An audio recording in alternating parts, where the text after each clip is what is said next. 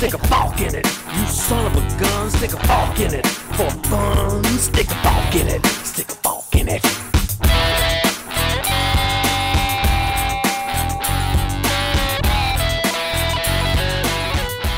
Hello, Forkers. Esto es Saw Fork It, el único podcast que es padrino de una planta. Este es el episodio 124. Algún grupo satánico divertido. Me puedo morir 10 veces. Lo empecé a hacer, pero después lo dejé así. ¿Tan millennial? Porque tú sabes que WhatsApp va a tener interfaz de escritorio sin requerir estar conectado al móvil si tú no usas WhatsApp. Porque, porque salen de Anti-Verge. Porque Salió en sale, Diverge. sale en Feedly. Sale en todas En partes. un montón de lugares o lo comentan en. Eh, ¿Cómo se llama el programa de Tom Merritt? Daily Tech News. Sí, sí. Eh, Sí, ajá, va, entonces, va a dar ¿cuál es la el paso historia? hacia Telegram. Un, un paso más Bueno, de los muchos que le faltan. Sí. Pero es un pasito adelante y dos pasitos hacia atrás porque ya están interconectados los chats, ¿no? O interconectándose. No entendí muy bien cómo está eso porque como no uso los otros dos. Pero se supone que hay opciones para que veas todo en uno. Es- bueno, no, yo hasta donde sé, tengo entendido que lo que está integrado es el de Instagram con el de con el de Facebook. O Instagram con Messenger. Bueno, Messenger Eso. es de Facebook. Messenger. Eh, pero WhatsApp yo todavía no he visto la integración. Ni siquiera me ha aparecido en ninguna parte, ni, ni nada. Ni tampoco he leído noticias sobre que ya está. Ni siquiera probándose. Yo la verdad es que cada vez uso menos WhatsApp al punto de paso días sin revisarlo. Yo también paso días sin revisarlo.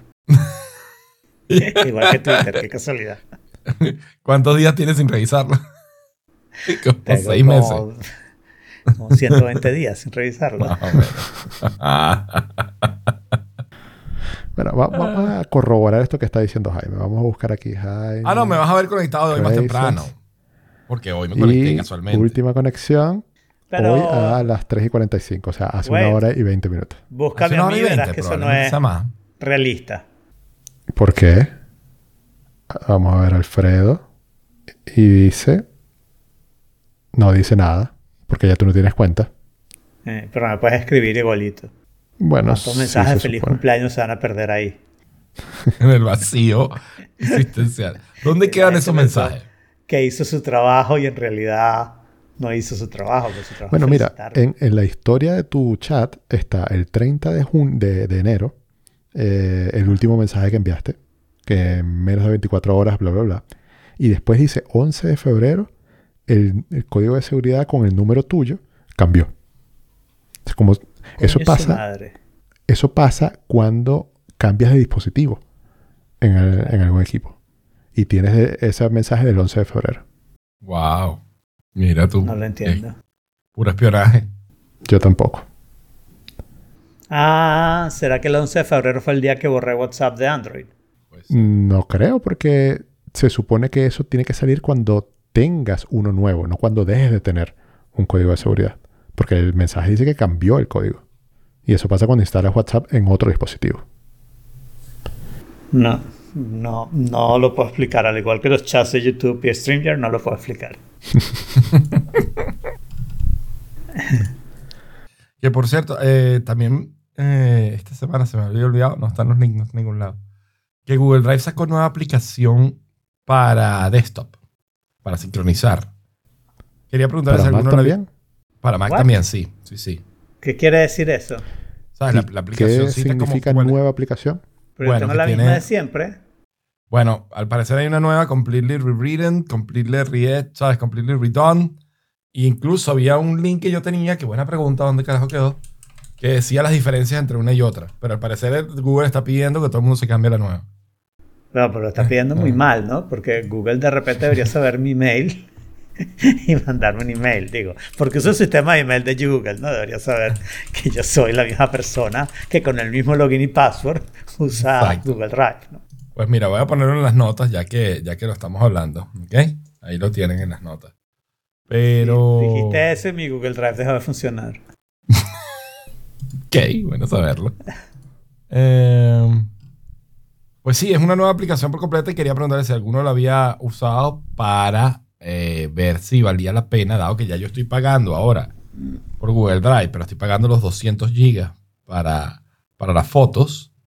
Quería saber qué tanto sentido tiene que yo empiezo a pagar más bien con los dos teras y moverme de Dropbox y el mismo dilema que tenemos cada ciertos meses. Eso es una buena No, pregunta. Cambiar porque Dropbox creo que por la Google clave... Drive es crazy.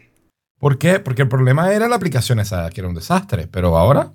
Mm, No, no, no. Google Drive no tiene ni de broma la, la misma capacidades que tiene Dropbox. O sea, está ¿Por qué no? Tiene Selective Sync, tiene... ¿Ah? Pero Socks por la aplicación. No, Socks more than de aplicación. O sea, Socks en, en, en cosas como, como sincronización, como dónde se ponen las cosas.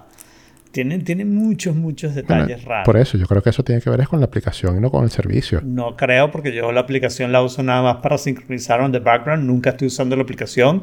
Uso la página web and it sucks. Inclusive comparada con la de Dropbox. O sea, a ese nivel. Que también sucks la de Dropbox, ¿no? La página. Sí. La página de Dropbox no es la mejor, pero ah, tampoco es que Socks. hay que hacer- Pero- Claro, pero comparas hace el con trabajo, OneDrive ¿no? Y con Google Drive te deja rechísimo, pues, claro. Bueno, pero es la mejor que hay.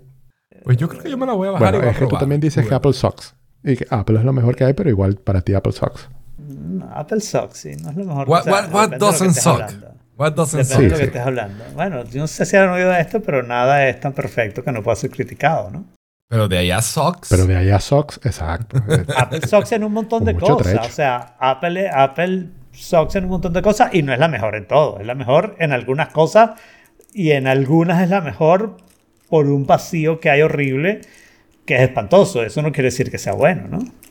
Sistemas operativos, por ejemplo. Sistemas operativos no, o sea- ha pasado nada en los últimos 20 años. Nada. No. no, si quiere, sí. si quiere decir que sea bueno, No, quiere decir que no hay Claro, porque- competencia. Bueno, decir, pero hay- dentro de lo que hay es bueno.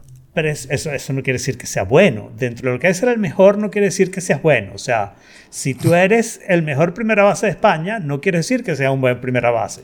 Eres el mejor de España, pero hasta ahí llegaste. No, no estoy Es de muy acuerdo. limitado. Es muy limitado. España tiene un equipo de béisbol. Bueno, seguro que hay alguien que juega béisbol, sí. Sí, 50 millones de Con el personas. poco de venezolanos que hay allá, Seguro seguramente ya hay. y cubanos y puertorriqueños y etcétera. Ah, Hasta gringos. Era una base militar en algún lado de España y ya están jugando béisbol. Y ahí hay un carajo que es el mejor primera base de Y probablemente el mejor primera base está en esa base, en esa base militar. Mira, estoy viendo el artículo que dejaste acá y dice que es compatible con PC y con Mac. A mí lo que me interesa saber, eh, bueno, en realidad me va a interesar dentro de un año, porque ya acabo de pagar el año de Dropbox, eh, es si tiene eso de sincronización selectiva y el modo online de Dropbox, Bueno. ese que te va, te va bajando las cosas on demand y no te ocupa espacio en el disco, porque acuérdense que ese es mi problema. Mm. La- la- lo de selectivo lo he tenido desde siempre. ¿no? Desde hace mucho tiempo, por lo menos. No desde siempre, pero desde hace Bueno, tiempo. eso es desde siempre. Ok, entonces solamente faltaría que primero funcione, porque la actual no funciona, y segundo, que esté el modo online. Bueno, lo que dice Mauricio en el chat es cierto. O sea, una de las cosas que lo hacía era que era muy lento y es porque no hacía, no- digamos, no, subía el diferencial que, no, que subía, resubía todos los archivos cada vez que cambiaban completos, pues. En vez de lo que sea que haya modificado el archivo. Eso definitivamente hace que la aplicación sea mucho más lenta. La nueva me imagino que hará diferencial, no lo sé. Yo me acuerdo que siempre que yo utilicé la aplicación de Google Drive, era muy lenta, no porque se tardaba mucho porque subía cada rato el archivo completo, sino porque se tardaba en darse cuenta que como había en darse cambio. cuenta, exacto. Y da- sí, exacto. Que no es lo mismo, de que no- eso no importa si es diferencial o es incremental. O sea, eso es sencillamente que no se daba cuenta. Exacto. que Como había algo que se hacer. una vez cada 15 minutos. Que, que hay algo nuevo. No, ah, ok. Y cuando había y chequeaba, igual no se daba cuenta. O sea, era como, como un guachimán ciego, Exacto. más o menos. Este, me recordaste el chiste de- del tipo que, que les tocaba la- la- las bolas al burro para saber qué hora era. Pero. ¿Sabes ese chiste o no te lo sabes? Seguramente me lo has contado, pero en este momento no me acuerdo. Creo que no, porque ese no es, no es de mi repertorio normal. No, no puede ser. ¿No es de tu repertorio? Ah, bueno, entonces no me lo has No. contado. ¿Ah? Este, este es un tipo, un campesino muy flojo, que estaba como en las afueras de un pueblo, así como en una colina, Y viene un viajero que está llegando al pueblo y le pregunta, oye, señor, ¿usted sabe qué hora es? Se medio levanta así, lo ves, agarra las bolas del burro. Y le dice, son las 2 de la tarde. Mm, ok, bueno, gracias. ¿Sabes? Este, se va, pues, pues, el mismo tipo curioso, decir, vuelve con un reloj. Como pasa a decir, ¿verdad? Tenía razón. Entonces le dice, mire, perdone, ¿qué, ¿qué hora tiene usted? Agarra las bolas del burro, las sube. Son las cuatro y media. Coño, ¿y usted cómo sabe? ¿Qué, talento y tal? Entonces se empieza a volver famoso el tipo que, ¿no? Entonces la gente llega y empieza a preguntarle la hora. Y finalmente alguien decía, mire, pero señor, ¿cómo, cómo es que usted sabe? Tocándole las bolas al burro, ¿cómo, ¿qué hora es? Dicen, no, yo no, o sea, yo lo que hago es que le quito las, quito las bolas del burro de la vista para ver la hora en la iglesia del pueblo. Y te digo la hora.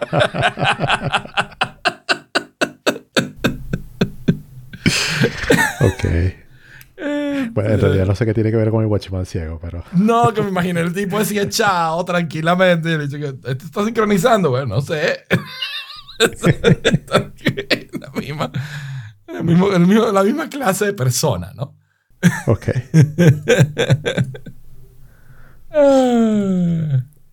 Entonces, bueno, yo les traje algunas cositas para compartir hoy. Eh, la primera fue una paginita que me conseguí, se llama Projectify, que es un simulador de finanzas personales. Está. Me pareció que estaba bastante chévere. Yo corrí una, una simulación, soy muy pobre. ¿Pero qué te dice? eso fue ¿Comparándote con usar- otras personas que lo han usado o, o cómo? No, no, no, no te dice nada. solo- Ah. Pero eso fue después de usar el, el simulador que te diste cuenta. Exacto, pues después. Ok, Eh, pero no, cuéntame más, ¿cómo, cómo funciona? Porque eh, suena interesante. Bueno, nada, lo puedes probar de gratis, de hecho. Es bastante, bastante bueno. Te deja hacer un plan gratuito, ¿ok? Y entonces empieza a preguntarte tu edad, cuánto ganas, este, qué, inve- qué inversiones tienes, cuáles son tus ahorros, qué otros assets tienes, ¿ok? Este, por supuesto, te pide que confirmes setting de privacidad. Entonces te dice, te permite agregar que si cuánta deuda tienes, cuántos assets tienes, y en base a eso te da un plan de cuánto tienes que ahorrar para que te retires a la edad que estás estimando retirarte y más o menos con cuánto te vas a retirar y cómo van a disminuir tus ahorros en el tiempo en base a los intereses que tienes invertidos y demás. O sea, no es, no es, ¿cómo se llama? Nada místico, en el sentido que no es que te, te sacan nada que no sepas o que no puedas hacer en un Excel. Pero, pues es relativamente fácil y rápido, pues metiendo las variables correctas, tener más o menos un plan y una proyección de, de cómo puede ser tu vida financiera, ¿sabes? En los próximos años, pues, ¿no? Cómo crecen tus inversiones, cuánto, cuánto vas a gastar, cuánto vas a tener para cuando salgas, más o menos, ¿sabes? Teniendo claro el, el mapa, ¿no? Sí, a mí lo que me gustaría, eh, o sea, porque con lo que dices, esto es algo que seguramente tú te puedes conseguir una plantilla de Excel, como tú dices, y que ya tenga todas estas fórmulas hechas y tú lo que tienes que es llenar los números. Lo interesante de estas cosas es cuando se conectan directamente con de dónde viene la información tuya. O sea, si, por ejemplo, no sé si Robinhood o toda esa serie de, eh, herramientas o servicios para invertir tuviera un API o algo por el estilo que se conectara con esto y entonces te hiciera proyecciones y tal, ahí sí sería súper interesante. No sé qué tan Esto no viable tiene sea eso o si existe o no. Yo No, claro, esta no, pero, pero si existe en alguna, di- digo yo. Eso es medio viable, pero yo creo que todavía esta- estas cosas tienen un problema que es que, que no hay muchas opciones, ¿no? Si lo haces lo suficientemente general para que mucha, mucha gente eh, pueda usarlo, hay una cantidad de cosas específicas que a un gran grupo de personas le importan cero, pero que están ahí, pues, porque a algunas personas para eso es importante. Y cómo lidiar con cada uno de esos detalles es complicado, ¿no? Eh, creo que no era esta herramienta. Esta herramienta la empecé a hacer y después lo dejé así, ¿no? Pero eh, en estos días eh, me salió una herramienta de alquilar versus comprar apartamento, ¿ok? Y una de las cosas que hacía esto de alquilar versus comprar apartamentos es que te preguntaba, por supuesto, cuánto pagabas de alquiler, ¿no? Pero no parecía haber ninguna manera de decir cuánto esperabas pagar alquiler desde el futuro, ¿no? Y eso es una pregunta que es complicada dependiendo de tu situación, ¿no? En algunos casos es tan simple como decir, bueno, más o menos subido, subiendo con la inflación, ¿no? Pero otra gente está diciendo, no, no, yo voy a pagar dos mil dólares y el día que tenga que pagar más me mudo más lejos, más chiquito, pero yo no puedo pagar más de dos mil dólares porque no me da, ¿no? Y, Claro. y de repente un día empiezas a pagar menos, ¿no? O sea, de repente tu plan es que cuando se vean tus hijos te mudas a un apartamento más chico, qué sé yo. Hay una, hay una cantidad de detalles y entonces lidiar con todas esas variables no sé si es más difícil que simplemente hacer tú mismo tu hojita Excel con las variables que tú tienes y las que te importan, ¿no? Y, y más o menos saber cómo es su cuenta, ¿no? Sí, el tema es que una herramienta como esta acerca este tipo de visión y proyección a la gente que no maneja bien Excel. Yo sé que manejar bien Excel hoy en día es como que un requisito para... Sí, castellano, matemáticas, para tener Excel, éxito. ¿no? Claro. Pero sí lo democratiza o digamos que lo, lo lleva más allá. Y le llega a Sí, y- gente que normalmente no podría tener... Y, y yo no sé si una persona así entiende la mayoría de los términos que están ahí y sabe cómo llenarlos, sobre todo en esas situaciones que son raras, ¿no? Porque si yo te pregunto cuánto gastas de renta, chévere, cuánto gastas de renta. Pero, por ejemplo, eh, ¿cuál es la inflación, la inflación que tú proyectas? Este, ¿Cuánto esperas ganar en tu IRA? La, la cosa también es burda gringa, ¿no? Porque Sí, es completamente ahorita americano. a casi todas cosas americanas, ¿no? Eh, ¿Cuánto vas a cobrar de seguro social? Yo creo que una persona menor de 40 años todavía no ha empezado a averiguar qué va a pasar con su seguro social, ¿no? Y si lo ha empezado a averiguar, probablemente sabe usar Excel. Eso es un poco lo que quiero decir. Claro, sí, sí. Bueno, aquí en Chile hay un servicio, digamos, no sé, si, no sé si compararlo con Robinhood, pero sí es básicamente una gente que te administra tu dinero y que lo invierte en fondos mutuos y ese tipo de cosas. Yo creo que ya aquí he hablado de eso. Se llama Fintual. Entre paréntesis, si quieren probar, eh, me piden a mí la invitación y ahí les, eh, les comparto mi link de afiliado. Eh, total disclaimer. Eh, que lo bueno de eso es que la comunicación que ellos utilizan es tan, tan millennial, vamos a decirlo así, tan millennial, tan fresca, tan aterrizada, que tú entiendes los conceptos complicados o por lo menos entiendes lo que tienes que entender Claro. Y le dejas a ellos la parte complicada que tú o no entenderías o no estás interesado en entender. Claro. Me recordaste una cosa rápida. Estoy trabajando con un cliente que está en sus mid-50s, ¿no? Y va, te quiere empezar como una cosa de, de emprendimiento para personas que ya están en su edad. Se va a llamar Maturepreneur, ¿no? Entonces, está súper cool, pero además el el eslogan, el, tagline que estamos trabajando es Nora Millennial Insight. o sea, por aquí no se ve ningún millennial. Ok.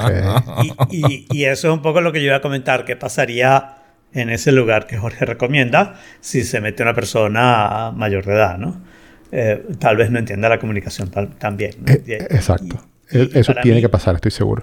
Y para mí ese es el problema, ¿no? El problema con todas esas cosas financieras es que tu situación es muy particular y ellos solamente pueden hacer generalidades. Y mientras más cosas hagan, pues más complicado es el asunto, ¿no? Y entonces más te tienes que meter.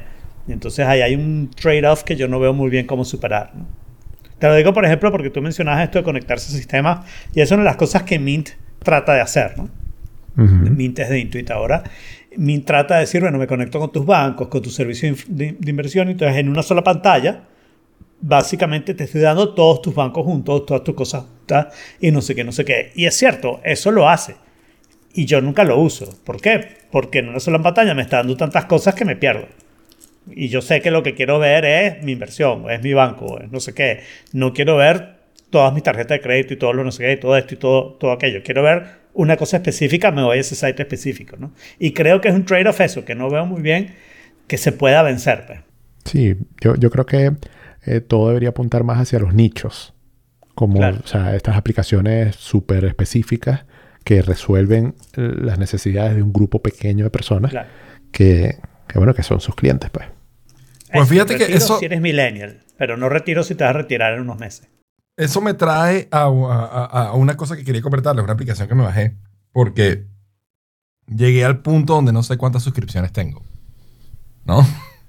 Ok, a ver. Entonces, hay una aplicación que se llama, perdón, no se llama Body, se llama Bobby. ¿Ok? Tranquilo, Bobby, tranquilo, básicamente. Este, Proponles ese eslogan. Claro, claro que sí, ese tiene que ser el eslogan. Ay, que, ¿tienes, te, te sientes ansioso por tus suscripciones? Tranquilo, Bobby, tranquilo. Este, y lo que te permite es agregar las suscripciones que tienes. ¿ok? Entonces empecé a hacer memoria y empezar a ponerlo. Te genera una lista bien bonita de todas las que tienes y te da, te permite hacer lo que sí, esto es tanto al año, esto es tanto mensual, esto es en tal moneda, esto es en tal otra, porque algunas que tengo en euros, hay unas que tengo en, en dólares. Claro. ¿Ok? Y al final me da un promedio de, eh, de mis costos mensuales. ¿Ok? Entonces, a, Buenísimo. a este punto estoy gastando 110 dólares al mes en suscripción. No está mal. No está tan terrible, la verdad. No he contado el Eso es YouTube Premium que tengo que pagar. cable. Eh, a ver, está bien. Eso No, es música cable. Eh, o sea, sí, es el equivalente a toda la música, todo el cable que estás gastando. eh, Claro, no estoy contando el teléfono, o sea, no estoy contando como utilities, ¿ok? De ningún tipo. está bien, está bien. Pero, pero es, o sea, pagas televisión por cable, aparte no, de eso. No. Exacto. Entonces, esto es el equivalente a lo que pagarías por tu televisión por cable. ¿Ok? Claro. Pero además eso incluye música, eso incluye Dropbox probablemente, eso incluye otros servicios Sketch. que están más allá. E incluye Sí, sí. Amazon quiero- Prime. quiero decir los estudios particulares, pero todo el mundo tiene una cantidad de servicios que van más allá de simplemente música y video. Y esa sería una cuenta de cable con todo, pues. Bien. Exacto. O sea, por lo que antes costaba cable con todo, tú ahora tienes toda la televisión que puedes ver, o más de la televisión que puedes ver en realidad, más música, más otra cantidad de servicios particulares que a ti te interesan. Pues. Exacto. No está mal. Y, y un- una pregunta, porque me interesa muchísimo y voy corriendo a descargarla si es así. Eh, ¿Tiene No una tienes que lista correr. predeterminada? Porque hay una aplicación que tú la descansas de tu misma silla. Se llama App Store. Mira, eh, ¿te permite poner tus servicios personalizados o solamente Sí. hay disponible una no, lista? también, por ejemplo, yo tengo aquí el hosting que yo pago, sabes que yo soy reseller de hosting y yo pago la, digamos, el, el bloque grande y yo lo creé nuevo, le puse mi propio icono, le puse mi propio color, ¿ok? Buenísimo. Y chéverísimo. Le puse, Y ¿sabes? es fácil como desincorporar los servicios. O sea, eh, ¿tienes una manera de ponerle fecha de inicio y fecha de fin? Buena y que pregunta. después de en adelante no te siga contando mensualmente eso. Sí, fíjate, tienes allí, fíjate cuando entras en uno lo que te dice, ¿no? Te dice descripción, te da ahí duración para siempre y recuérdame incluso por si tienes que cancelarlo en algún momento. ¿Ok? Uh, buenísimo. Está bastante bien. Está bonita la aplicación. Está muy bonita, muy colores, sencilla. Tiene unas cosas premium, pero que hasta ahora creo que no me ha llegado. O sea, creo que tienes un máximo de suscripciones que puedes tener. Pero yo tengo como 12 aquí y va bien. Eh, pero hay un máximo que puedes tener y creo que más de eso y es así como 2 dólares. O sea, no es una Me suscripción. pregunto si, me, me pregunto si se agregará a las A la suscripciones. lista automáticamente. Y que estás estás suscrito a esto. Toma. Claro. No, pero no, es un pago, es un pago único. Un pago único. Ah, pago único, dos dólares. Y creo que es así. O sea, tiene, tiene como cuatro tipos de Ah, pagos bueno. únicos. O hay uno que es un dólar, hay uno que es dos dólares, hay otro que es. Mira, todo lo que sea pago único, dame el mejor. Así. Porque ahora todo es suscripción. Todo suscripción. sí. y, y- y Y adoro razón este, por la cual me bajé esta aplicación. Para tener idea de. Claro, exactamente. Claro, ahí me falta, por ejemplo, la segunda familia Spotify. Pero, por ejemplo, por la familia Spotify realmente estoy poniendo el precio que estoy pagando completo, pero, pero a mí me pagan los otros, ¿sabes? Casi todos. O sea, al final yo termino pagando que si los Entonces la otros. información no es, no es confiable. No es súper pues. confiable, pero está bien. O sea, yo prefiero. En mi manejo de finanzas prefiero saber cuánto pago todos los meses porque esta gente a mí me paga una vez al año. Así que. Es diferente Ok, income de. O sea, lo veo como income por un lado y como. Como Ok. expenses por el No, otro. pero la voy a bajar sin ninguna duda. Porque yo necesitaba algo así. Tranquilo, voy. Tranquilo. Es más, yo sí les puedo escribir por correo sugiriéndoles eso. por supuesto. ¿Cómo seguro que lo. Eh, be quiet, Bobby. Be quiet. Don't worry. Don't worry, Bobby, don't worry. Bueno, de hecho, hay una canción que decía Don't worry, be happy. Esto puede ser también De Don't Bobby worry. McFerrin, ¿no? ¿Sí? ¿En serio el cantante se llama Bobby? Creo que sí, no sé. Déjame buscar, a ver. Real Time Follow Up. Este, Bobby McFerrin, yes. Mira, Bueno, el tranquilo Bobby, tranquilo, viene de ahí. No me sorprendería que venga de ahí. original. O sea, el de nosotros, el que nosotros sabemos es un cover. Es un cover. No me sorprendería que, no me sorprendería que en la letra del tranquilo Bobby, tranquilo, tenga, sea una referencia a Don't Worry, Be Happy. de- No creo, tranquilo, tranquilo. No es una canción de Rubén Blades. No de Juan Luis Guerra, ¿no? Es Juan, Ah, de sí, Juan Luis pe- Guerra, es Juan Guerra y un pedacito del el Niagara en bicicleta. eso, eso. Que dice tranquilo hoy, Y- tranquilo. y- Pero Ah, no, habría que ver No. cómo salió cada canción. ¿no? no me sorprendería que ese pedacito de la letra sea Sea un una, easter egg. refer- una referencia, o sea, un, un easter egg de, de Mira. Don't Worry, Be Happy. Desenmascarando a Juan Luis Guerra. Claro, esas son las cosas que hacemos en este podcast. La Mira, canción de Juan Luis Guerra es de 1998. Sí, correcto. Yo estaba por graduarme del colegio. yo los envidio a ustedes porque ustedes pueden buscar cosas mientras estamos grabando el podcast. Yo instalé, ¿se acuerdan de OnClack? Creo que Jaime Ah, fue el sí. que la, claro. Yo la instalé, pero no me funciona. Al principio no funcionaba antes de- del... eh, ¿Cómo se llama este? El Shure.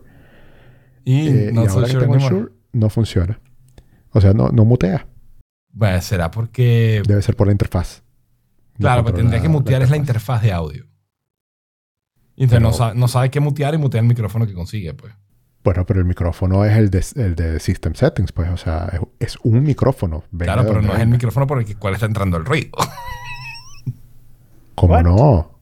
O sea, cuando tú claqueas. O sea, en, si- en System Settings, yo eh, eh, selecciono un micrófono, un dispositivo de entrada, y ese es el dispositivo de entrada que tiene que mutear un clack. bueno, a lo mejor un clack no, a lo mejor un clack no toma el default, sino que toma el, el default. ¿Sí me entendiste, no, no? no, eso no tiene sentido. no tiene sentido, porque antes me muteaba el Yeti. Porque el Yeti es un USB, entonces lo reconoce como un micrófono. Aquí él lo reconoce como una interfaz de un audio y no sabe qué hay. Es, es un device, por favor. Bueno, en es fin. muy complicado. Eh, Recuérdame por qué no usas la, el, el control del Evo 4 para mutear. Porque es manual. Ah, O sea, si- no- si lo uso Ah, ok, claro. Tú querías y lo el puedo hacer. que era algo que, hiciera Que ruido. cuando escribías se, se ponía Que solo por cierto, salió una interfaz del gato que está fantástica. Y tiene, tiene el, el tab con o sea, un tab para mute en directo y se ve súper, súper cool. Tiene amplificación para micrófonos Shure. Está espectacular la nueva interfaz esa del gato. Bueno, eso implicaría que tengo que tenerla aquí arriba en la mesa, en vez de abajo en la cestica. Ah, ok. Claro. Y me ilumina en la noche. Así que no es para mí. Me ilumina.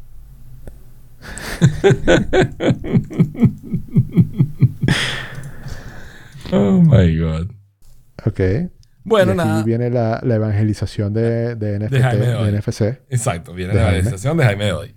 Este, voy a compartir primero el link, aunque realmente lo primero es, o sea, el orden es al revés. Primero. Oh, that's so cool. He has one. Ok, No tengo mucho. ok. Entonces, fíjate, esto es algo que Alfredo tiene tiempo haciendo, solo que no había querido hablar de eso y que yo lo descubrí hoy. Tengo tiempo, tengo tiempo sin hacerlo. O sea, lo hice hace tiempo. ok, ¿ok? Y cuando me cambié a iPhone lo dejé de hacer porque el iPhone no tenía NFC. pero ya lo tiene. Después el iPhone ahora tiene NFC y entonces ahora con tus notas me acordé y yo había encontrado estas cositas hace un rato entre mis cosas y las había puesto en un lugar más accesible para cuando me enterara qué podía hacer con ella. ¿no? Entonces ahora tú me vas a contar si puedo hacer lo que quiero. Porque Yes. Si no puedo hacer lo que quiero, no me Creo que interesa. puedes hacer todo lo que te dé la gana. Te voy a mostrar. O sea, Ok. te cuento. Primero, Como- como me conseguí un link, y dado que es un link, lo voy a poner primero, eh, de 22 usos cool para tus tarjetas NFC. ¿Ok? Las Una tarjetas. lista, por supuesto. Y este, Ah, una pero- lista, por supuesto, ¿no? Pero todas esas cosas se pueden hacer con iOS. Todo es casi, sí, todas esas cosas se pueden hacer con iOS. Es poderosísimo. Puedes automatizar el sleep mode, puedes poner kitchen timers, puedes correr Siri shortcuts, ya les voy a contar cómo lo estoy haciendo. Puedes conectarte por un Bluetooth, un dispositivo Bluetooth, puedes dar incluso tu Wi-Fi por, a través de un, de un NFC, puedes pagar cuentas, puedes eh, usarlo en Bueno, tu carro. pero por favor, empieza desde el principio para las personas como yo que no sabemos de lo que estás hablando. Ok. Pues resulta que, ¿sabes qué, ¿sabes qué es una NFC tag? Bueno, sí, acabo de verlos y eh, supongo que es de esas cosas que salen en el metro, por ejemplo, que dice acerca tu celular aquí y te muestra en pantalla algo o pasa algo. Correcto. Exactamente eso es lo que es. ¿Ok? Entonces, tú puedes escribir allí, tienen una capacidad así como de mil bytes. ¿Ok? O sea que es muy poquitico. Pero puedes escribir allí cualquier lo que tú quieras. Eso puede ser un URL, puede ser un, un contacto, puede ser lo que tú quieras. ¿Ok? Y Ok. en el caso de iOS, desde iOS 14, de hecho, desde esta última versión, se puede. eh, tú puedes hacer una automatización en shortcuts leyendo una tarjeta NFC. Ok. ¿Ok? Entonces, eh, yo decidí ver si ese, si ese mundo de verdad funcionaba. ¿Ok? Y decidí comprar por 6 euros, 7 euros, un paquetico de 10 tarjetas NFC, que son unos circulitos, ¿ok? Que pueden ver en el minuto 34 del video. ¿Ok? Para, y que me permite programarlas. Entonces, primero hice un poquito de investigación a ver cómo coño escribo yo algo ahí, ¿no? Ok. Y resulta que hay una aplicación para iPhone que se llama NFC Tools. También tiene su parte paga, pero con la parte gratis me ha servido para todo. ¿Ok? Ok. Entonces, este, lo Me primero, está y te- gustando esto. te voy a hacer la demo. Sí, es súper, es súper, es súper nerdy project. ¿Ok? A ver. Lo primero que voy a hacer, voy a abrir NFC Tools, ¿ok? Y lo único malo de estas en particular, las que compré, es que tienen el campo, como son tan chiquititas, el campo de detección es mínimo, mínimo, mínimo. Yo juraba que no servían. Cuando llegué y empecé a tocar el, ¿sabes? el NFC por todos lados y nada. Resulta que está donde va la cámara frontal. Es donde funciona Ok. El lector NFC. Entonces, si yo abro la aplicación, en la aplicación tengo para leer y para escribir en una tarjeta NFC. ¿Ok? Entonces, pero si yo le doy leer, ¿ok? Él me va a decir que está listo para escanear una tarjeta NFC. Yo llego con mi tarjetita, le doy y él me va a dar ahora como que toda la información de la tarjeta, ¿no? Y me dice si es escribible o no. Entonces, la puedo pro- proteger con password, puedo hacer un Ya montón va, de ya va, cosas. que estamos siguiendo paso a paso. ok, estamos siguiendo paso a paso. NFC Tools es la aplicación, ¿ok? Sí, la acabo de bajar, tardé un. Entonces, yo llego y he decidido empezar hoy, hoy que llegaron mis, tar- mis, mis tarjeticas NFC, he decidido empezar a jugar hoy, ¿no? El primer juego es, eh, yo tengo un, una, yo siempre he querido reemplazar mis tarjetas de presentación con algo más moderno, porque no puede ser que uno tenga que dar una tarjeta de presentación. Yo tengo años que no le doy a nadie una tarjeta de presentación, pero el día que tenga que, no quiero tener que dar una tarjeta de presentación. Ok. Entonces yo voy a poner este NFC tag en mi, tar- en mi cartera, ¿ok? Y lo que va a hacer es que lo va, a- le va a decir a alguien, a cualquier persona que se acerque a mi cartera. Entonces, si te fijas en lo que va a pasar en el teléfono, ¿ok? Yo voy a acercar en el NFC tag, ¿ok? Y no pasa nada, claro. ¿verdad? Y ahí, ahí fíjate que me dio un link, ¿ok? Uh, no, perdón, sorry, este no es, es, es esta. Están como todas iguales y me confundo. A ver. Sí, para los que no vieron. Ahí sí le doy. Se abrió un Safari con OnlyFans. No, Con el, ver. con el NFC tag anterior. Entonces me dice una página web, o sea, tiene un URL grabado, esa tarjeta, ¿ok? Cuando me acerco, me dice, Safari quiere abrir esto, le doy y directamente me carga una página donde puedo agregar, ¿sabes? Tiene mi, mi información de contacto, le das a agregar contacto y boom, de una vez la puedo agregar como un contacto al teléfono, ¿ok? Eso está muy bueno y eso también funcionaría con un QR. Eh, sí, también funciona. Yo lo tenía hecho con QR, ¿ok? Yo, tengo, yo tenía Ok, ya un QR con esa página. Pero Ok. piénsalo ahora, Dime piensa, cosas algo que más no cool hacer con QR. Piensa algo más cool todavía. Puedes hacer todo lo que puedes hacer con un QR. ¿Y para qué se está usando el QR mucho hoy en día? Para los menús de los restaurantes. Now, Ajá. imagine how cool es que no tengas ni que escanearlo, sino que solo acerques el teléfono y boom, te carga el menú. Es lo mismo, Jaime. Tienes que hacer un... It's cooler. Tienes que hacer... No, no, no, no. Es exactamente No lo tienes que abrir la cámara. O sea, da lo mismo. No, porque a veces la luz del restaurante pega de frente y se refleja y no se lee bien el código QR. No, no, no. Entonces, eso es culpa del restaurante que no lo está poniendo bien. O sea, di- sorpréndeme con algo que no se puede hacer con un código QR. Bueno, voy a o sea, eso. con algo que no Te sorprendo. por ejemplo. Te sorprendo. Ok, te voy a sorprender. Prepárate con esto, ¿ok? Primero, voy a apagar mis luces, ¿ok? Con tu permiso. Eh, ok, Google, turn off the lights.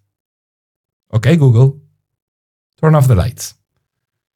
Y en este hacer momento, eso con NFC para que funcione en este momento yo estoy completamente oscura, ¿ok?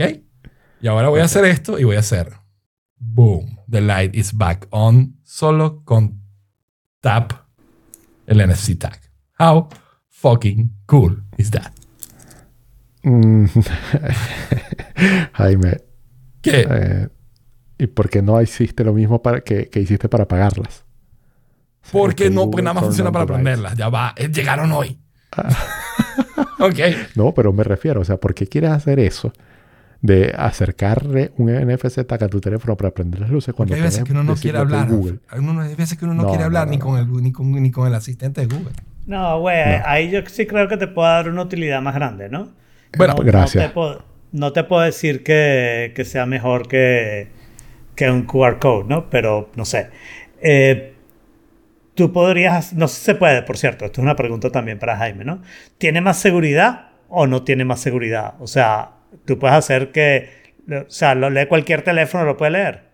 Se- Cualquier teléfono puede leer el NFC tag, pero ¿qué pasa? Por ejemplo, esta automatización que yo acabo de correr ahorita, ¿qué está haciendo? Ajá. Yo hice un shortcut shortcut de Siri.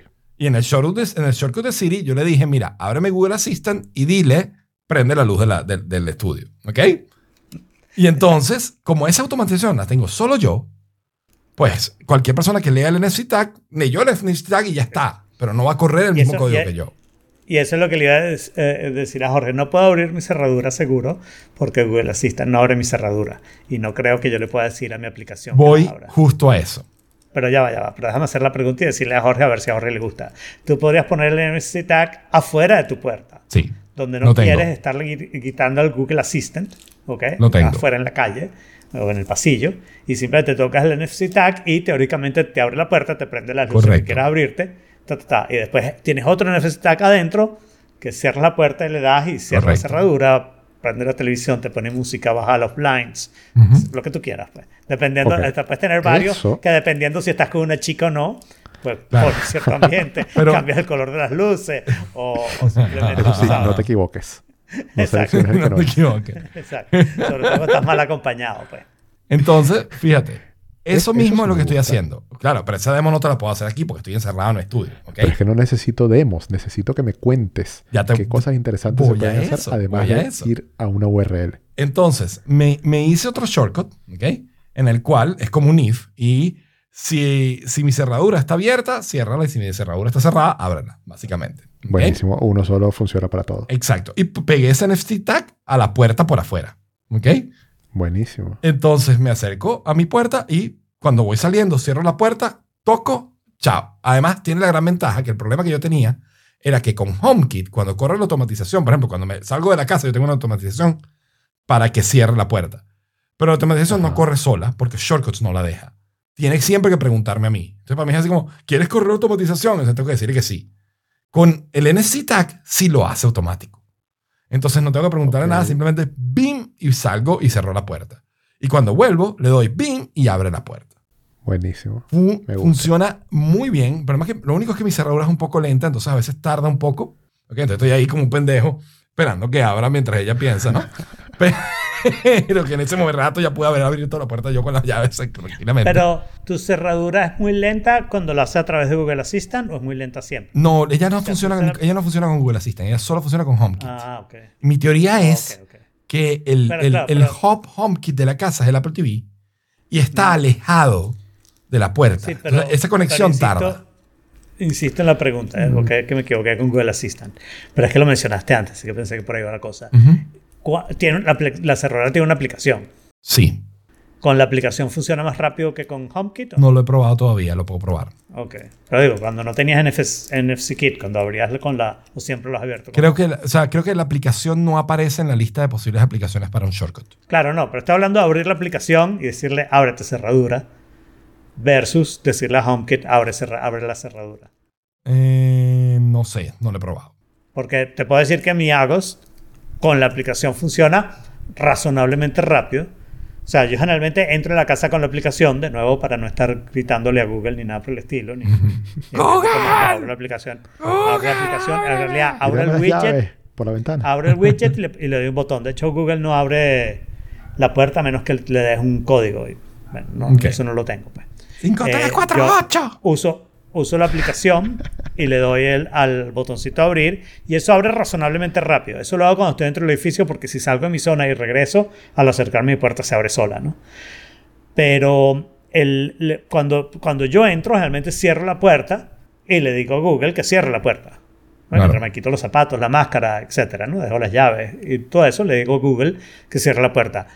Y tarda varios segundos. De hecho, a Ujú. veces hasta me dice, contactando a no sé qué. Requesting to lock, es lo que me dice, requesting to lock the door.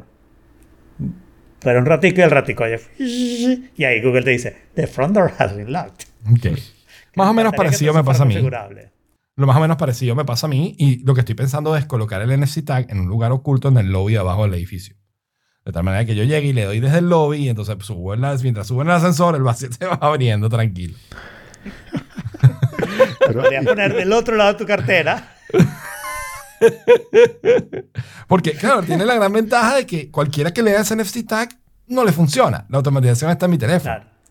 Ok, entonces la gente Claro, puede lo que puedes hacer es ponerle, ¿sabes cómo de esos, esas tapitas para las webcam- webcams, que son sliders? Bueno, un- uno que lo- le hace un slider y cae encima de la cámara y después lo, lo quita. Como un slider en el mismo teléfono siempre. A ver, yo tengo Está, muchas te digo una preguntas. cosa, o sea, está demasiado cool esto. O sea, estoy encantado, tengo que ver qué más se me ocurre. Mauricio está dando un montón de ideas que- de verísimas ahí, así que las voy a revisar después para, para ver Yo qué quería invento. hacer follow along, pero mis tags parece que se vencieron o no son la versión correcta. y No, revisa dónde tienes que... Tú tienes un iPhone 12, ¿verdad? Sí. El, el lector está delante de la cámara delantera. Sí, pero traté porque tú dijiste eso antes. Ok, ¿y no funcionó? Y lo puse como por todos lados y no funciona ninguna de ellas. Déjalo en la cámara delantera un ratito. Ponte en read y ve a ver si lo... Un ratito, sí. Sí, sí. Ya lo hice, pero lo vuelvo a hacer. Mira, ahí Mauricio te está diciendo que los beacons son mejores porque con el NFC. Pero los beacons son programables también. ¿Hay alguna aplicación para programar beacons desde el teléfono? Esa es la pregunta. Ok. Mientras bueno. Mauricio responde en el chat con el delay que tiene YouTube, te pregunto, o sea, ¿qué tiene que tener la puerta para que le sirva una cerradura de estas? Porque creo que en mi puerta no, no va a funcionar por, por concepto de la puerta, ¿no? O sea, aquí Eh. en Chile la mayoría de las puertas son de esas que tienen que no tienen manilla por fuera, sino que tienen como Sí, agarradera. no entiendo. Fíjate, Pero la mía, no. la mía también es así. ¿Ok? Entonces, yo con la mía eh, tengo el, digamos, el truco o el particular. Al no tener manilla afuera, ella, la, la- la cerradura abre, o sea, pasa los locks, uno, dos, y luego abre, track y vuelve. ¿Ok? Track y vuelve. Entonces, yo tengo un espacio como un segundo para empujar la puerta. A veces pasa que por, por diferencias de presión del aire, se abre un poquito sola y se queda medio abierta. Pero eso es Ah, más lotería de la diferencia de presión de aire versus el, ¿sabes? Tener que esperar exactamente para empujar en el momento, ¿no? Sí, el- lo que te iba a decir, Jorge, tienes que ver que funcione la, la- la cerradura, pero sí, cualquiera de esas puede funcionar perfectamente. O sea, lo que te imaginas es que tú estás del lado de adentro, cómo funciona mi cerradura al menos, hay distintas, pero te estoy diciendo cómo funciona la mía, cómo funciona mi- yo no cambié mi cerradura, yo solo cambié la partecita de adentro, que la abre y la cierra, ¿ok? Cambié esa parte y la sustituí por un robot que cuando yo le digo la abre y la cierra. Claro. Entonces la mía no abre como la tuya, sino que abre nada más la cerradura. Pero podría perfectamente llegar hasta el final y abrir la puerta. Tú tendrías que empujarla en el momento correcto. Pero ya sabes que cuando se empieza a mover, le empujas, ¿no? Ok, y- pero una, una cosa. Son, o sea, has- a, a ver, ¿tienes que tener la llave puesta No. entonces? ¿O, o esa Pero es la de ustedes son de cuando tú abres pasador? con a- Cuando tú abres es por pasador. adentro, no te- tienes que tener la llave. En mi caso, Claro, sí. Ok, aquí tendrías que sacar todo eso. ¿Ok? Y no tienes cilindro del otro lado. Ah, no, sí, tienes cilindro del otro lado. Sí, sí, cilindro Ah. sí. Lo que no tienes es manilla para abrir el pasador. Sí, habría que ver. Pero seguro que hay, tienes que ver cuál es la que le funciona a esa. Ok. ¿ok? Claro, Pero Porque lo que yo me imagino de un robot es que siempre tiene que tener la llave metida y, y entonces lo que hace es girar. Es lo que un robot podría hacer en esta. No, lo que pasa es que probablemente lo que va a pasar aquí es que lo más fácil sea cambiar la cerradura y ya. ¿no? sí, claro, pero exacto. no es mía, entonces eso no, Claro, no es viable. Te entiendo, te entiendo. Bueno, sí es viable. Sí, es viable, la puedes cambiar, a la, la dejas guardada a la otra y. O haces lo que hizo el- este piso donde yo me mudé. El dueño, en vista de que no quería volver a cambiar la cerradura y toda la historia, le, le- bueno, sí, la iban a quitar, mentira, la iban a quitar. Y yo cuando vi que era la cerradura era automática, hablé con el inquilino anterior y le dije, mira, te compro la cerradura. Y con, déjala ahí y ya está. Y se la compré. Y cuando tú te vayas, Eh, buena pregunta, la cerradura es mía y vamos a ver. ¿Se puede tratar yo de vendérsela Claro. al dueño o al siguiente inquilino? Tienes que comprar dos cerraduras. O, o la cambias. La, la que ya compraste y la que le vas a dejar. o la cambias por una normal y ya. Eso es muy Exacto. caro. Ujú. Ok. Bueno, entonces ya dio chance a que Mauricio respondiera. Sí, no, ya Mauricio después, bueno, no me ha respondido qué aplicación es, pero me dijo que con cada beacon igual tiene un serial propio que se puede programar, así que tengo que Sí, ver. el- Y para el los ignorantes, ¿qué es un beacon? Un beacon es un aparatico los- un Bluetooth aparatico Bluetooth. que te, dependiendo cuando te acercas a él, te lo, digamos, te conecta y entonces eso puede disparar alguna automatización o algo. Claro. Ah, Bluetooth. ¿Qué tan confiable será? Ah, bueno, y, y con lo del delay, yo me imagino que no es porque el hub de tu casa es el Apple TV y está lejos. Yo me imagino que es que se tarda en que se despierta el Apple TV. Mm. Porque el Apple TV debería estar en Claro, sleep. claro, Y ese delay debe venir por eso. claro. Buena- Buen punto, buen punto. Ahora, fíjate, otra idea que tengo es con el resto de las tarjetas Bluetooth es hacer una especie de, de treasure hunt en toda la ciudad. O sea, empezar a hacer una serie hacer de páginas web y ganar con, mucho eh, por YouTube. con por latitud, ads. longitud nada más, ¿ok? Y ir dando pistas donde puedes, detectas una y con una te puede llevar a la otra y la otra te lleva a la otra y la otra te lleva a la otra y al final, no sé, te ganas un premio, una tarjeta de gift card, lo que sea, no sé. Este, perteneces a un grupo satánico divertido, qué sé yo. Este- pero, pero hacer una especie de treasure hunt por toda la ciudad me parece algo divertidísimo. Un scavenger hunt. Un scavenger hunt. Scavenger hunt. Bueno, y, a ver, y de estas 22 cosas que tienes en esta lista que, de que se puede hacer con NFC, ¿alguna que sobresalga de un, a- a- en comparación a un QR que lee una URL? Mm, o sea, como te digo, son las automatizaciones de los Siri Shortcuts lo que están haciendo, los- lo que permiten la otra serie de posibilidades, creo yo. ¿Ok? Eh, y ahí es donde, digamos, donde está realmente el poder, pero, y además es algo personal, o sea, solo corren en tu, en tu teléfono. Lo de conectar y desconectar Wi-Fi puede ser. eh, y, y poco más, o sea, por ejemplo, hoy uno que me parece cool, que es la idea de tener como que te crea un timer eh, para cocinar pasta. Entonces tú llegas, tiras la pasta, ¡puc! tocas el NFC tag y se pone el timer para hacer la pasta. ¿No? Nuevamente, esas son cosas que le puedes eh, decir por voz. O sea, yo lo que veo es que, Hay veces que uno a- no quiere hablar. de lo que dijo Alfredo, no le veo... O sea, No, hay, porque- cantidad de momentos, hay cantidad de momentos que no quieres usar voz. Ujú. te, te puedo poner un ejemplo dentro de la casa, ¿no? Eh, si tienes visitantes, ¿ok? Y tienes toda tu casa automatizada, es muchísimo más fácil decirle a la persona, mira, cuando quieras prender esta luz, dale a NFC tag, eh, NFC tag para que no te esté apagando los switches y que después no funcione la automatización, la domótica, eh, para prender la luz que te toca a ti de noche, qué sé yo. Por ejemplo, en mi caso es la luz de que las personas que duermen en el sofá abajo, la luz de noche está ahí, ¿no? Y bueno, eh, la podrían prender con eso, ¿no? Y, pero y no cantidad caería el mismo problema de que el shortcut tendría que estar en el teléfono. Mm, Sí, me imagino que sí. Pero fíjate, te, te leo las cosas que puedo agregar o que puedo grabar en la, en la NFC card. ¿Ok? Por lo menos con la aplicación esta que tengo. Texto. URL. Una aplicación. Social networks. Una búsqueda. Básicamente todos esos son URLs, ¿no? Este, mail, un correo, un contacto, un teléfono, un número de teléfono, un SMS, que supongo que también es un número de teléfono, este, FaceTime, FaceTime audio, ubicación, dirección, una dirección de Bitcoin, eso está cool, este, Bluetooth connection, Wi-Fi connection, data y correr un shortcut. Eso, por ejemplo, eso lo puedes hacer creo que en cualquier teléfono, ¿no? Ponerle de manera que se pueda conectar a tu Wi-Fi una persona dentro de tu casa solamente tocando ese... Exacto. en ese- Claro. Eso lo hacía que, yo. que de nuevo, con QR se puede. Claro, pero ¿para qué puedes hacerlo con QR si puedes hacerlo No tienes que abrir la cámara. Que lo puede usar menos gente todavía que el QR. Exacto. O sea, como que... Alfredo me convenció con lo de la cerradura. Bueno, y lo de la cerradura yo ya lo estoy usando y está cool. Bueno, cerradura y luces, ¿no? En el Eh, caso mío, luces lo- tú, sí. las luces es más complicado en el caso de lo mío porque mi, la aplicación que yo tengo para manejar las luces no me permite correr, no, no está en shortcuts. Entonces yo no puedo a través Claro, de un shortcut decirle prende o apaga luz. Entonces, claro, pues eso es la cuestión de comprar luces chinas chimba. Eh, yo puedo en el, en el, ¿cómo se llama? Lo que hago es entonces que le abro Google Assistant y con Google Sí. Assistant le digo, préndeme, apágame tal luz, ¿no? Eh, eh, el- en realidad lo que pasa es que tienes que botar todas esas cosas y comprarlo de IKEA, ¿no? Eso, eso es muy exacto, que sea HomeKit todo. Claro. Y lo otro, ah, una de las cosas que me pareció curiosa, estoy viendo la- las aplicaciones que tengo disponibles en Shortcuts para ver qué puedo hacer.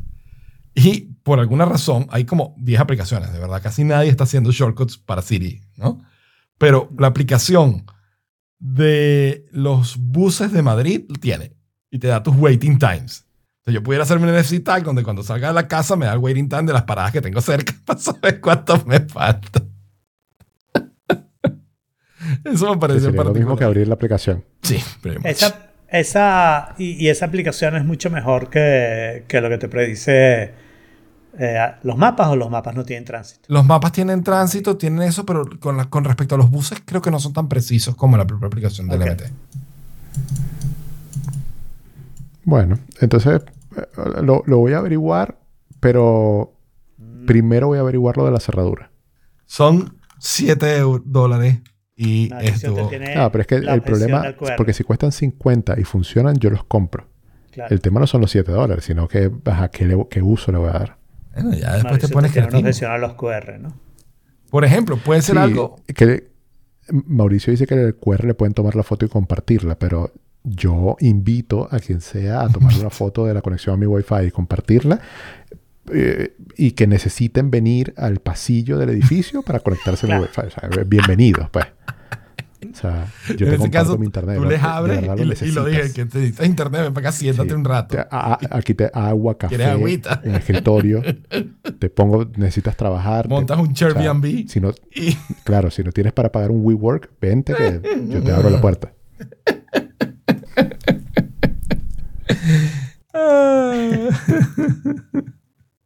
Muy bien. Este... Pero eso eh, eh, está interesante. eh, Ya compré unos M- NFC tags más modernos.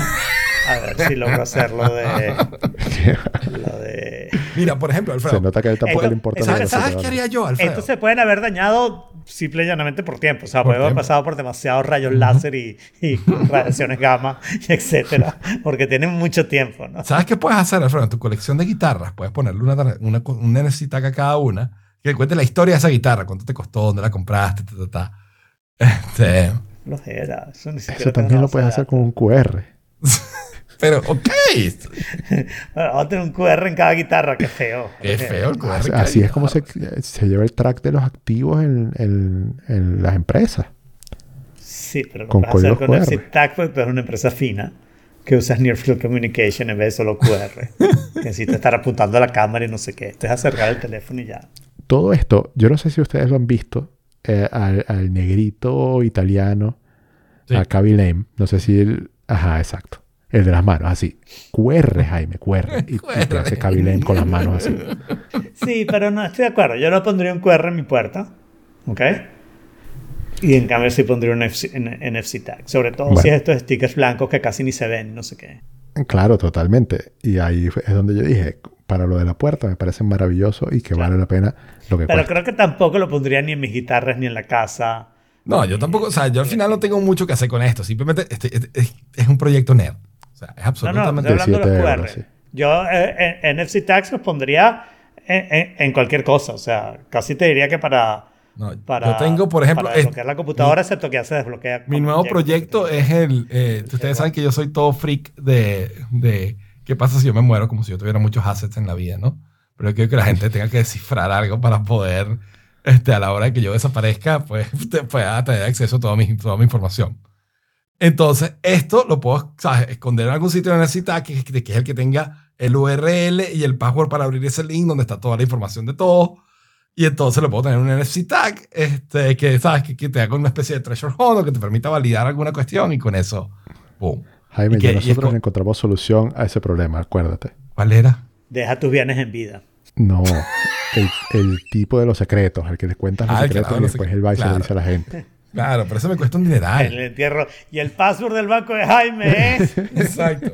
En cambio de esto, por 7 por siete euros me puedo morir 10 veces y tengo 10 historias diferentes.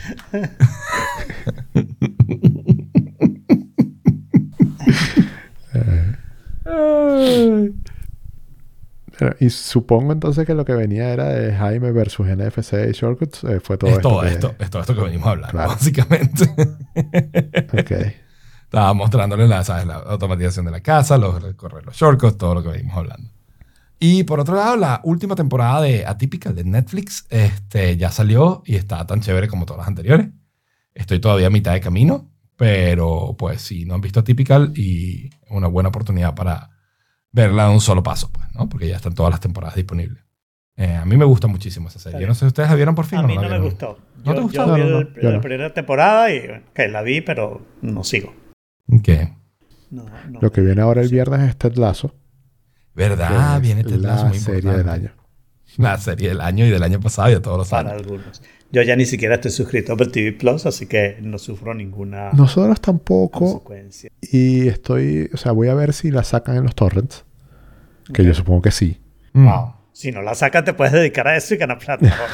o sea, esa serie Puedes es poner el link, popular puedes poner el- ¿sabes dónde puedes poner el link al torrent?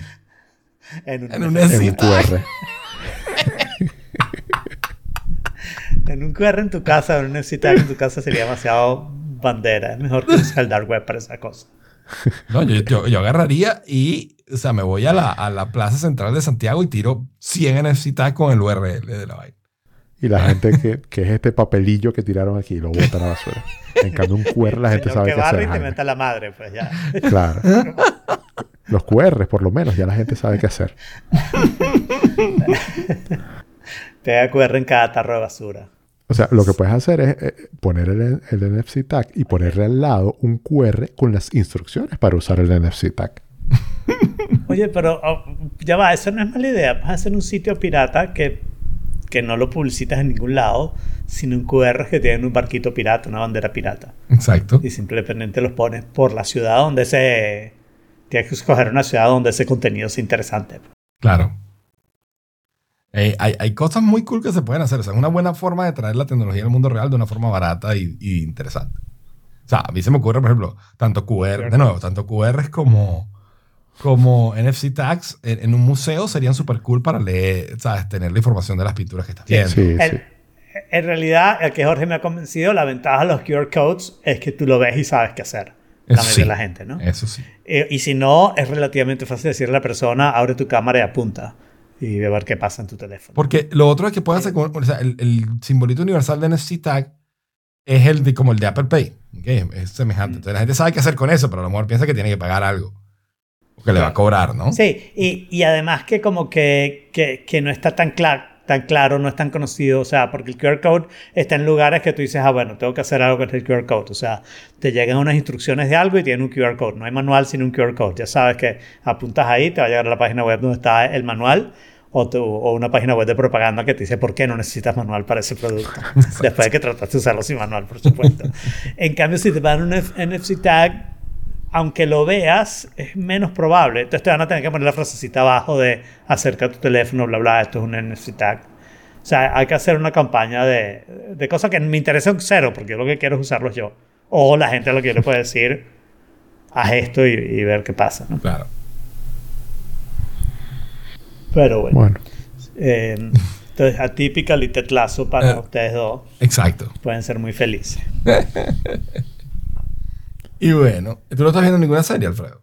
Estoy viendo algunas, pero no hay nada así como fabuloso en este momento. O sea, está Rick and Morty, por supuesto. Ujú. Y yo no suscribo a toda esa gente que se entusiasma muchísimo cuando empieza la nueva temporada de Rick and Morty y después se pasan toda la temporada diciendo por qué esta no es tan buena como las temporadas anteriores y no sé qué. Yo la verdad es que lo disfruto y me importa un carrizo que están repitiendo temas y whatever. Es Rick and Morty y sigue Yo no he visto esta temporada, fíjate, pero, pero teniendo HBO, dado que es una de las suscripciones que pago, este, voy a... ¿Está en HBO? eh, aquí, aquí en España. Lo pasan en HBO. Ah, ok, pero, pero hasta la última temporada. O sea, hasta la última temporada está sí. solo en HBO. Ah, ok. Aquí en España. O sea, España tiene, por ejemplo, España, Sí, España pasa muchas cosas de Hulu. Eh, eh, Handmaid's Tale es de, lo tiene HBO. Claro, pero o sea, lo que pasa es que aquí eh, sale primero en Comedy Central. En. Comedy Central no, en Adult Swim, perdón. Y después, cuando termina la temporada, va a Hulu y va a HBO. Ok, bueno, no, No, aquí, mientras aquí HBO es el canal donde, donde lo pasan. Y luego, cuando termina la temporada, baja Netflix, baja Amazon Prime, baja todos los demás. Ok. Me pasó algo gracioso porque yo alguna vez le pedí el login y password a Diego, el esposo de acá, de, de su cable, básicamente para Adult Swim. En una época lo usaba también para ESPN y no sé qué, y para otras cosas, pues. Pero claro, él me lo dio, en esa época hablábamos en WhatsApp, me lo dio en un mensajito de WhatsApp. Y yo lo tenía ahí, y cada vez que alguna de esas aplicaciones me lo volvía a pedir, iba a WhatsApp, buscaba el nombre de la compañía de cable y agarraba la conversión de Diego y lo copiaba, ¿no? Y la verdad lo uso muy poco, ¿no? Porque yo dejé de usar ESPN cuando me, me suscribí a la, la Fórmula 1. ¿Ok? Y claro, no hay- temporadas de Rick and Morty son de vez en cuando y el primer episodio además lo puedes ver en cualquier lado. Entonces cuando llegó el segundo episodio, que sabía que había salido y eh, si me pide el, login y password, le, le, tuve que pedir a Diego que me lo volviera a pasar para tenerlo en iMessage para poder seguirlo haciendo. Y eso, de hecho, lo cuento mal porque me pasó con el fútbol. Eh, se lo pedí, no se lo pedí, mentira, se lo pedí para Rick and Morty y después resulta que lo puse en Roku, en, en Adult Swim. Cuando abrí ESPN para ver algunas cosas de, de la Euro, ¿ok? No me lo pidió y estoy convencido que está usando la, el login y password de él. Pues. O sea, como que Roku le dijo, ay, este ya lo puso aquí, vamos a dártelo a ti también. ¿Y LastPass? Claro, lo, debería copiar en LastPass, pero una de esas cosas que tú dices, ¿qué tan importante es? Y ya lo tengo escrito en un lado que, que, lo veo. Pero sí, lo puse en LastPass también porque no quiero que me vuelva a pasar eso con Rick and Morty. Está bien, está bien. Y yo les traigo un, un, dilema, ¿no? Un dilema que le pasó al amigo a un amigo recientemente. Eh, el tema realmente es, o sea, cómo cuando decides o te sale una oportunidad nueva de trabajo y estás contento de tu trabajo, eh, ¿cómo, o sea, primero, cómo decides? ¿Cuál es el, mejor factor o, los factores que debes tomar en cuenta para decidir? Y segundo, si ya habías decidido por irte al nuevo trabajo, ¿ok? Eh, y te hacen una contraoferta, ¿qué tan buena idea es quedarte en donde estás versus irte al, al, nuevo sitio? ¿Ok? Hay factores que hay que tomar en cuenta, que obviamente de cada, de cada decisión que son más o menos personales, ¿no? Y, y habría que entrar en los detalles de la historia. Pero más allá de eso, yo creo que hay como general guidelines que pudiéramos seguir y que, y que me gustaría que tratemos de descifrar o que me cuenten ustedes qué opinan, ¿no? O sea, qué opinan ustedes, cuáles son sus general guidelines ante una situación donde están en eso, ¿no? Bueno, yo no sé si estos son general guidelines porque yo creo que cada persona actúa de la manera en que esa persona actúa, ¿no? A mí una de las cosas que yo decidí, yo tuve una sola situación en mi vida donde realmente eh, esto de lo que estamos hablando es relevante, ¿no? Y la situación fue que yo estaba en un trabajo donde típicamente te dicen en seis meses, cuando abramos el banco, en seis meses vamos a, subirte el sueldo, a ponerte un sueldo más normalito, ¿no? Pero ahora como no, hemos, o sea, no tenemos entradas y no sé qué, estamos tratando de ahorrar y eso. Y seis meses más tarde, no solo no te has subido el sueldo, sino que el banco ni ha abierto ni tiene chance de abrir, ¿no? Y entonces tú decides que te vas, ¿ok? Pero cuando anuncias que te vas, eso me pasó a mí en, en Inverunión, ¿no? Cuando eh, esto, se parece a la situación que le pasó al amigo un amigo, más o menos. Pero yo en, mi, este, en el caso del amigo del amigo, no no, no, no estaba buscando irse. ¿Ok? Claro. Entonces, cuando, pero, pero, pero, después voy a la situación esa, ¿no? Cuando yo empecé a, o sea, cuando yo le dije a la primera persona, una amiga mía, le dije, mira, he decidido que me voy, Estefania se iba a un sabático en Inglaterra, así que me iba con ella al sabático y, y ahí veíamos y tratábamos de no regresar a Venezuela, ese era el plan. Ella me dijo, está bien, o sea, tienes tú el derecho a decidir eso, pero recuerda que te, contrató una Tierra, tienes que ir a hablar con él y no sé qué, no sé qué. Yo fui, tiene razón mi amiga, voy a hablar, con Inés Tierra y Inés Tierra dice, no hay forma ni manera, tú no te puedes ir y, dio todas las instrucciones para que me hicieran todas las ofertas para, para que yo no me fuera. ¿no? Cuando pasó eso, yo me quedé, me ascendieron de puesto, me subieron el sueldo pagando una parte por fuera por la sencilla razón de que la otra gente no viera que yo ganaba más que ellos. ¿Ok? Eh, me puse a dar clases en, en la Bolívar. Eh, me podía ir a Inglaterra cada vez que quería con tal de que dejar todas las cosas arregladas. La verdad es que, o sea, me pusieron en una situación muy cómoda. Y a raíz de eso se creó una de esas famas mal ganadas, o mal ganadas no, eh, no merecidas, entre los bancos de Venezuela y les juro que yo hablé, creo que con todos los presidentes de banco, todos los presidentes de banco fueron a ofrecerme algo. Entonces, la primera cosa yo te diría para mí, esto no es para todo el mundo, pero para mí es ser honesto. ¿no? Si a ti te hacen una oferta y no te quieres ir de tu trabajo, esa oferta no existe. La agradeces mucho, das muchas gracias por la oferta y no sé qué, y no la mencionas ni haces nada, eh, ni siquiera si es más dinero. Solamente vas a hablar con tu trabajo el día que tú digas, por esta oferta me voy. ¿no?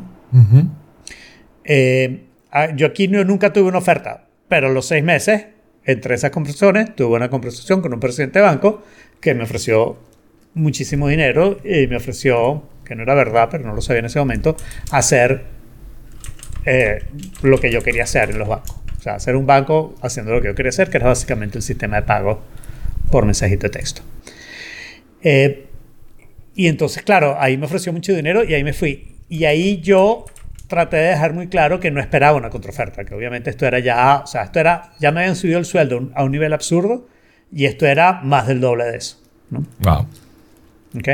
Pero yo creo eso, cuando te hacen una, primero, cuando te hacen una oferta, tú vas a decirlo a tu lugar de trabajo si esa oferta, para mí, si esa oferta es algo que te irías. O sea, no estás diciendo, me ofrecieron esto, que me ofreces tú? Estás diciendo, me hicieron esta oferta y me voy a ir. ¿Ok? Y que ellos decidan ellos mismos, no, eh, vamos a hacerte una contraoferta a ver si logramos que te quedes, ¿no? Eh, esa contraoferta es buena y es mala. Por un lado quiere decir que les gusta tu trabajo, que quieres que te quedes, no sé qué, no sé qué. Por el otro quiere decir que no te estaban pagando todo lo que podían porque notaban que, que tú trabajabas por lo que te pagaban, ¿no? Claro. Entonces, como que no, no, no estaban tampoco como pensando en ti. Entonces ahí como que hay un toma y dame. Y yo creo que de resto hay que evaluar las cosas como si fueran dos ofertas con una ventaja que es que uno de los trabajos lo conoces súper. Es una ventaja y una desventaja, ¿no? Porque a veces cuando tú conoces las cosas, y no, pasa no te quieres arriesgar a lo desconocido, ¿no? Claro, pero no te pasa también que de repente la naturaleza del trabajo que actual, o sea, el que te está haciendo la contraoferta, pueda cambiar. Porque ahora estamos pagando más y te vamos a exigir más, por ejemplo. Claro, pero la pregunta, para mí eso, y de nuevo es personal, yo no creo que tú vas a hacer unos guidelines para todo el mundo. Para mí esa parte eh, no me preocupa, porque la pregunta es ¿yo disfruto este trabajo o es un fastidio? Porque si es un fastidio, bueno, probemos el otro trabajo que tiene chance de no ser un fastidio, a menos que yo sepa que el otro también es un fastidio. Claro, no, no, no. ese, ese, es el problema, ¿no? Pero presumiblemente en el sentido de el trabajo, algunos de los trabajos deberían tener una ventaja. Me gusta más este trabajo que el otro. En el sentido de sueldo, algunos de los trabajos deberían tener una, una ventaja. En el sentido de equipo, Ahí hay un problema porque el equipo donde estás trabajando lo conoces bien, el otro equipo te está presentando su mejor cara, ¿no? Entonces, pero bueno, pero todavía hay algo que tú puedes decir, qué sé yo, esta gente se ve chévere, el ambiente de trabajo se ve mejor, o sea, hay muchas cosas, hasta, hasta el lugar donde trabajas, o sea, si hay oficinas y no sé qué, o, o, los horarios, te pueden provocar más, provocar menos, de repente hay más libertad de horario, o sea, que hay una situación de ventaja y desventaja para cada uno de los, de, de los trabajos que yo creo que lo tienes que poner como en la lista y decidir, siempre tomando en cuenta eso que te digo, que, que haya algo de conocer el trabajo que es bueno y es malo, ¿no? Porque lo conoces quiere decir que sabes lo que está pasando, pero entonces de repente eso te hace quedarte por comodidad, ¿no? Que a veces es la decisión correcta, ¿no? Pero a veces... Sí, a veces o sea, estás en un lugar donde, donde te quieren, donde hicieron el esfuerzo por tratar de retenerte, donde consideran tu opinión, donde te sientes escuchado, donde estás bien o sea, y donde te gusta el rol que estás haciendo, etcétera, pues, pues es altamente considerable la opción de, de, quedarte, ¿no? Claro. En mi caso, o sea, yo lo que priorizo por delante de, lo que sea es la calidad de vida. Yo, bueno, ya yo creo que aquí lo he contado, yo hice un cambio por dinero, pero no solamente por dinero, sino porque yo necesitaba cumplir un objetivo que me había trazado en ese momento específico de mi vida. Y después que hice ese cambio por dinero, me di cuenta que la estaba pasando mal en esta otra parte donde me había ido. Y busqué por todos los medios.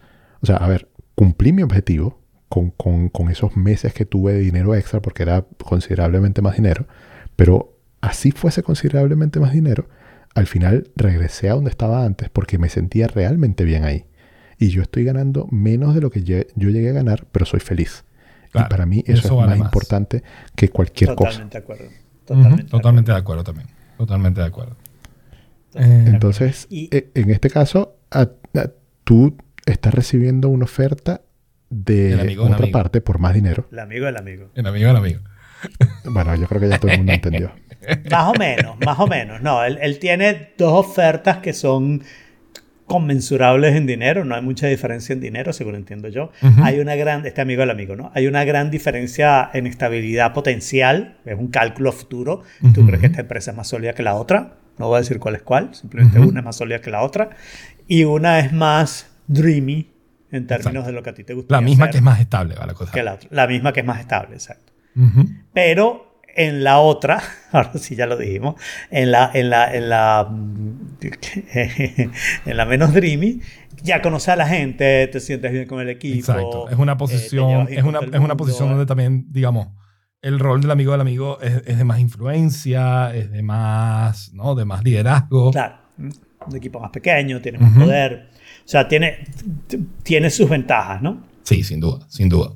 Y, y yo creo que tú lo que tienes que decidir es cuál de esas dos cosas te gusta más en este momento y hacer lo que hizo Jorge, pues. O sea, te vas de un lugar, pero te vas elegantemente y quedándolo más bien y siendo lo más amable posible Sí. con esa gente, porque no, no tienes ningún interés en pelearte y no sé Claro. qué, y no sabes qué vuelta va a dar la vida, que de repente a volver a tocar esa puerta por X o por Y, no tiene por qué ser para, Claro.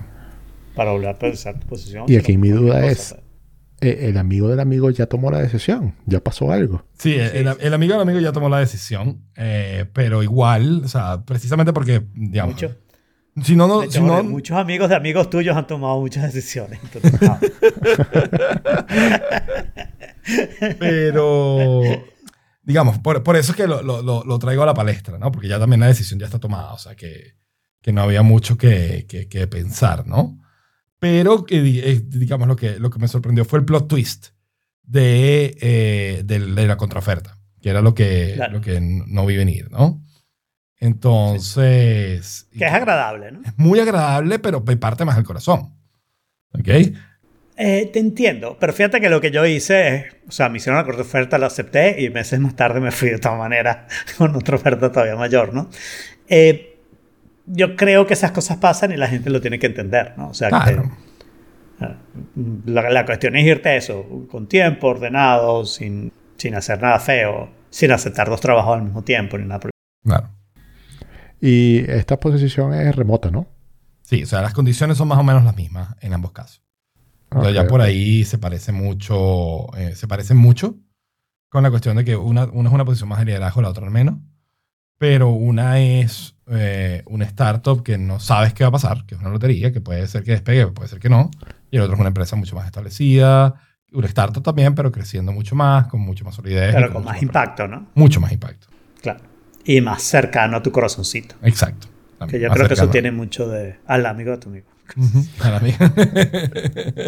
¿Cuándo podemos dejar de decir el amigo del amigo? no, nunca, nunca. Eh, nunca, nunca, porque siempre tengo que poner la, la, la- ¿cómo se llama? La duda Negación razonable. plausible. Exacto. Plausible deniability. no, eso fue Jorge que se equivocó. Yo, yo interpreté mal. Interpretaste mal, exactamente. Bien. Y entonces, bueno, con esa, con esa conclusión, esto ha sido todo por esta vez. Otro tenedor al lavaplatos. Y les invitamos a que nos den su opinión sobre qué hacer cuando tienen una contraoferta en The Forking Place, que está en t.me barra The Forking Place. Le damos gracias a Mauricio, a Mom Jack y a todos los que estuvieron acompañándonos en el chat hoy. Y nos vemos el próximo martes a las 5 de la tarde en O Forkit barra live. In it, the fork out of here. fork in it, lockjaw. Stick a fork in it, salmonella. Stick a fork in it, E. coli. Stick a fork in it. Stick a fork in it. Stick a fork in it. Stick a fork in it. It's done.